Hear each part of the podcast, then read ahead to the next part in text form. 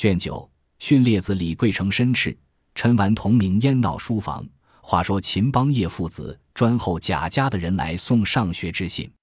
原来宝玉急于要和秦钟相遇，遂择了后日一定上学，打发人送了信。至日一早，宝玉起来时，袭人早已把书笔文物收拾停妥，坐在床沿上发闷。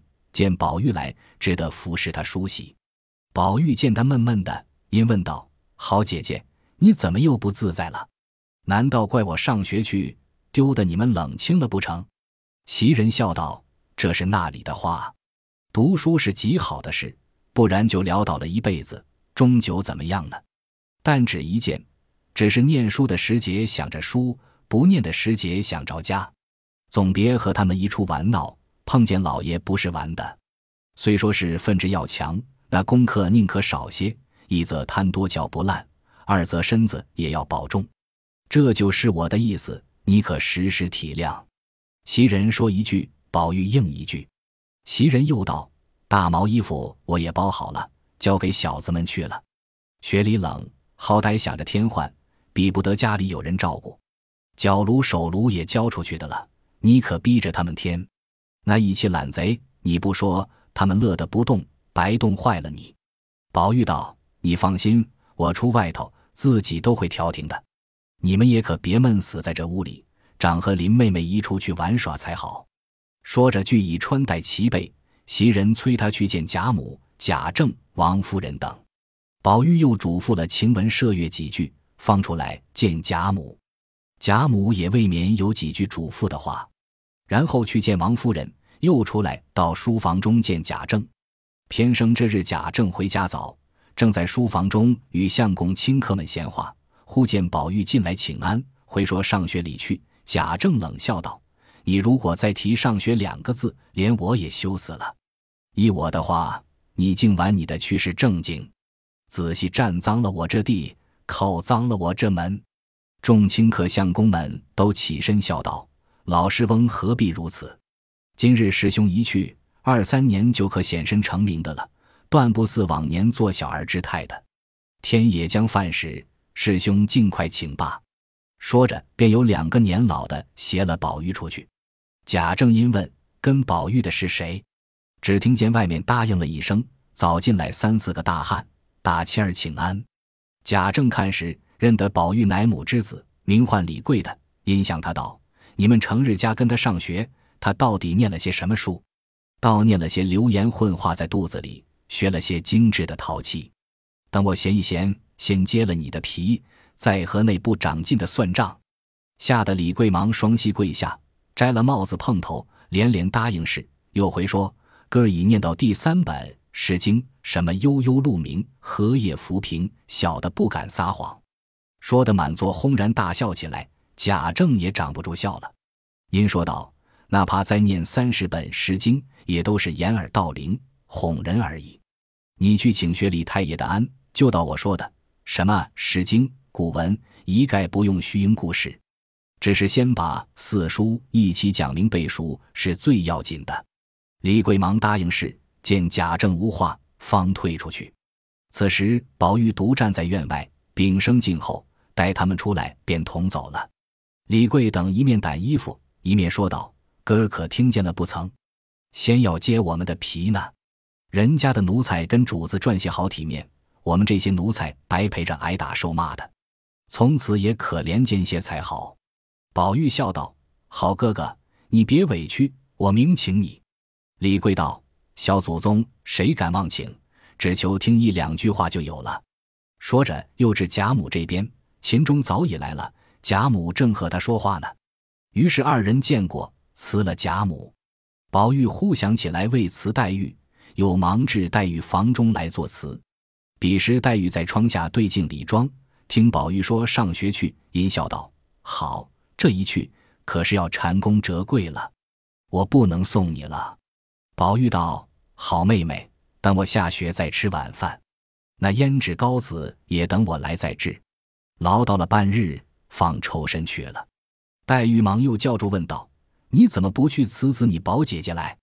宝玉笑而不答，一径同秦钟上学去了。原来这一学也离家不远，原系当日始祖所立，恐族中子弟有力不能言师者，即入此中读书。凡族中为官者，皆有帮助银两，以为学中高火之费，举年高有德之人为塾师。如今秦宝二人来了，一一的都互相拜见过，读起书来。自此后，二人同来同往，同起同坐，愈加亲密。兼贾母爱惜，也常留下秦钟，一住三五天，自己重孙一般看待。因见秦钟家中不甚宽裕，又助些衣服等物。不上一两月功夫，秦钟在荣府里便惯熟了。宝玉中是个不能安分守礼的人，一味的随心所欲，因此发了脾性，又向秦钟敲说：“咱们两个人一样的年纪，况有同窗，以后不必论叔侄，只论兄弟朋友就是了。”先是秦钟不敢当，宝玉不从，只叫他兄弟，或叫他的表字金青，也只得混着乱叫起来。原来这学中虽都是本族子弟与些亲戚家的子侄，俗语说得好，一龙九种，种种个别，未免人多了就有龙蛇混杂，下流人物在内。自秦宝二人来了，都生得花朵一般的模样，又见秦钟腼腆温柔，未语鲜红，怯怯羞羞，有女儿之风。宝玉又是天生成惯，能做小伏低，陪身下气，性情体贴，话语缠绵，因此二人又这般亲厚，也怨不得那起同窗人起了嫌疑之念，背地里你言我语，构碎谣诼，布满书房内外。原来薛蟠自来王夫人处住后，便知有一家学，学中广有青年子弟，偶动了龙阳之性，因此也假说了来上学，不过是三日打鱼，两日晒网。白送些束修礼物与贾代儒，却不曾有一些进意，只图结交些气弟。谁想这学内的小学生图了薛蟠的银钱穿吃，被他哄上手的也不消多计。又有两个多情的小学生，亦不知是那一房的亲眷，以为考真姓名，只因生得妩媚风流，满学中都送了两个外号，一叫香莲，一叫玉爱，虽系都有切慕之意。将不利于孺子之心，只是都惧薛蟠的威势，不敢来沾惹。如今秦宝二人一来了，见了他两个，亦不免缱绻献爱，一皆知系薛蟠相知，故未敢轻举妄动。相遇二人心中一般的留情与秦宝，因此四人心中虽有情意，只为发迹。每日一入学中，四处各坐，却八目勾留，或设言托意，或咏桑玉柳。摇以心照，却外面自谓避人眼目，不料偏又有几个华贼看出刑警来，都背后挤眉弄眼，或咳嗽扬声。这也非止一日，可巧这日代如有事回家，只留下一句七言对联，令学生对了，明日再来上书。将学中之事又命长孙贾瑞管理。妙在薛蟠如今不大上学应卯了，因此秦钟趁此和香莲弄眉挤眼。二人假出小宫，走至后院说话。秦钟先问他：“家里的大人可管你交朋友不管？”一语未了，只听见背后咳嗽了一声。二人吓得忙回顾时，原来是窗有明金荣的。香莲本有些性急，便羞怒相激，问他道：“你咳嗽什么？难道不许我们说话不成？”金荣笑道：“许你们说话，难道不许我咳嗽不成？我只问你们。”有话不分明说，许你们这样鬼鬼祟祟的干什么故事？我可也拿住了，还赖什么？先让我抽个头，咱们一声不言语，不然大家就翻起来。秦香二人就急得绯红的脸，便问道：“你拿住什么了？”金荣笑道：“我先拿住了，是真的。”说着又拍着手笑嚷道：“贴的好烧饼，你们都不买一个吃去。”秦钟香莲二人又气又恼。忙进来向贾瑞前告金荣，说金荣无故欺负他两个。原来这贾瑞最是个图便宜没行止的人，每在学中以公报私，勒索子弟们请他，后又助着薛蟠图些银钱酒肉。一任薛蟠横行霸道，他不但不去管约，反助纣为虐讨好。偏那薛蟠本是浮萍心性，今日爱东，明日爱西，近来有了新朋友，把香玉二人丢开一边。就连金荣也是当日的好友，自有了香玉二人，便见弃了金荣。今日连香玉亦已见弃，故贾瑞也无了提携帮衬之人。不愿薛蟠得心厌故，只愿相遇二人不在薛蟠前提携了。因此，贾瑞、金荣等一干人也正促度他两个。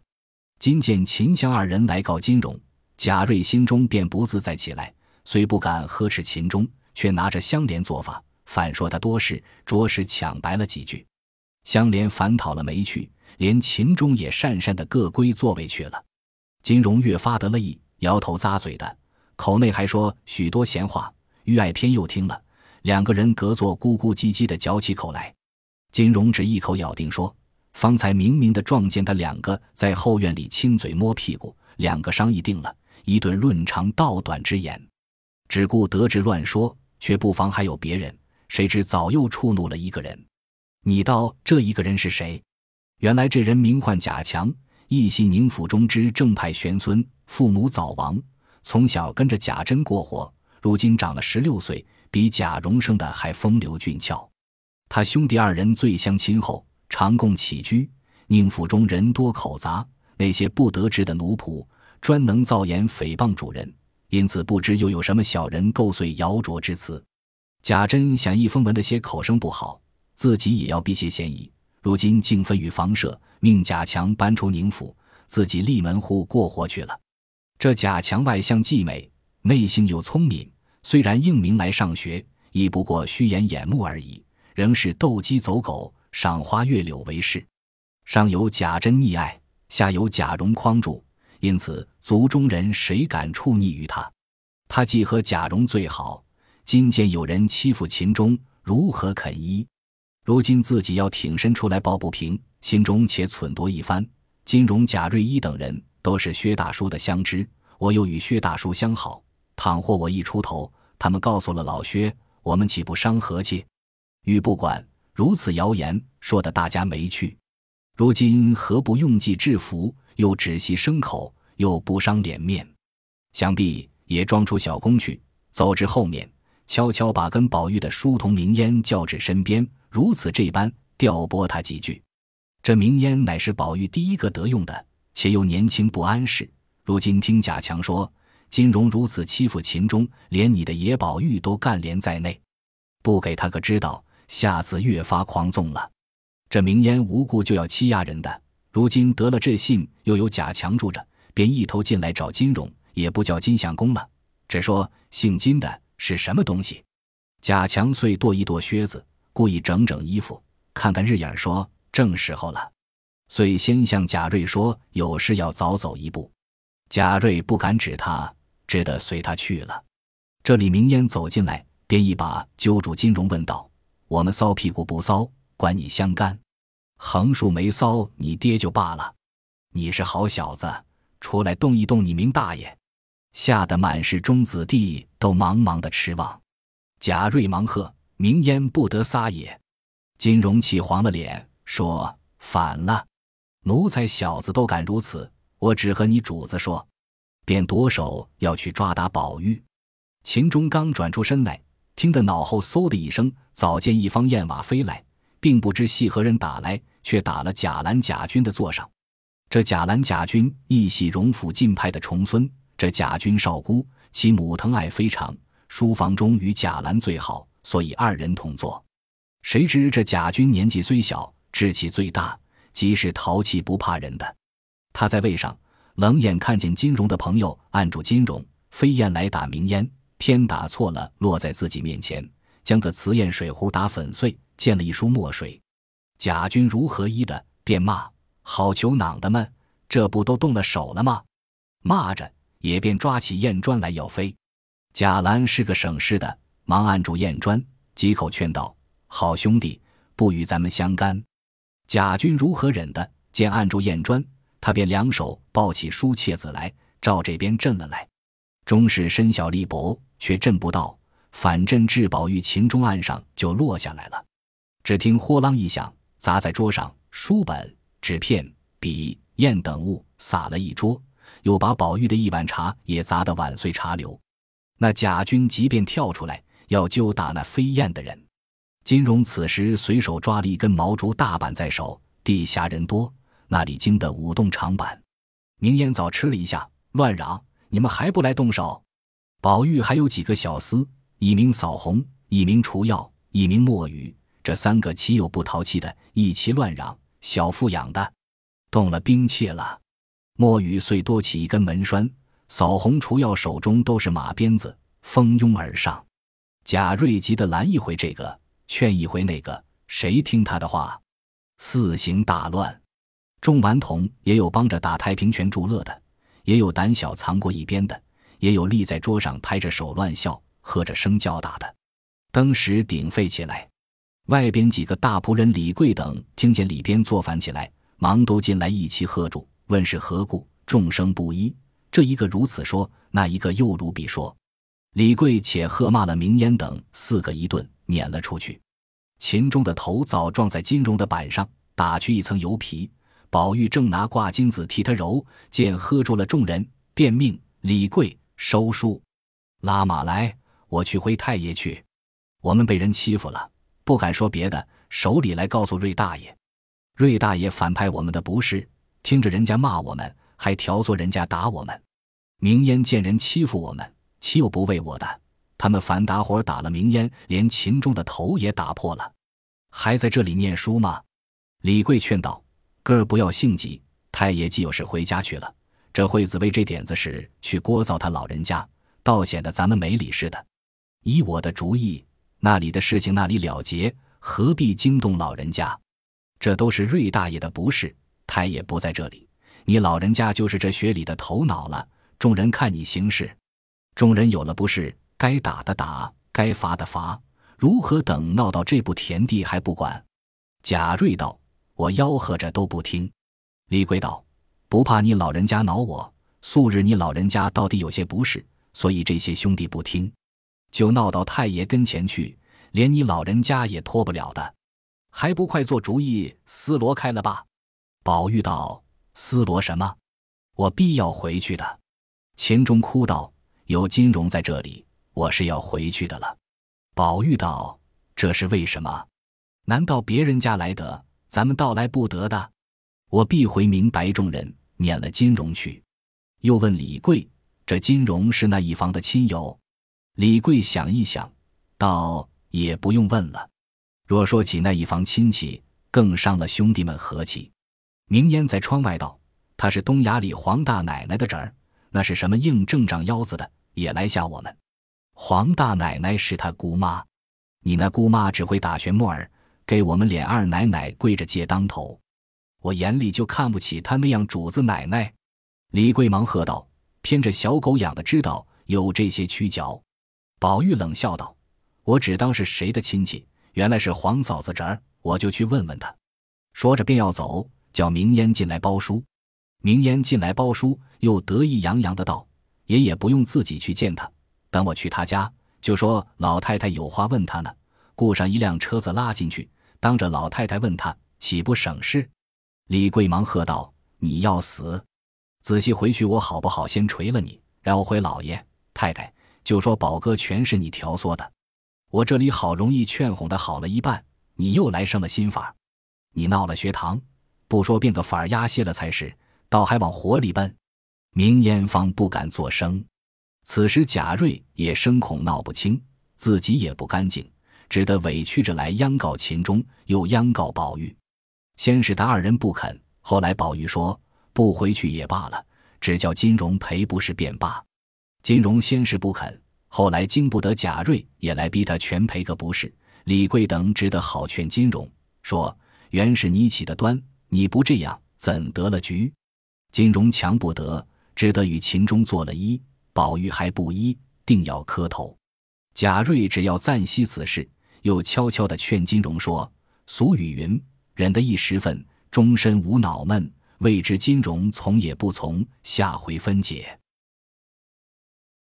本集播放完毕，感谢您的收听，喜欢请订阅加关注，主页有更多精彩内容。